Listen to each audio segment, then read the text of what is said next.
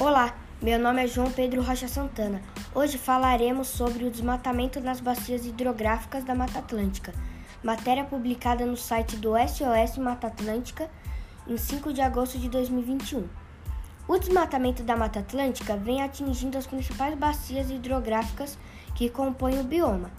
Das 47 localizadas em unidades de gerenciamento de recursos hídricos, 35 tiveram desflorestamentos em suas áreas entre 2019 e 2020, sendo que 10 delas concentram 80% do desmatamento total nas bacias.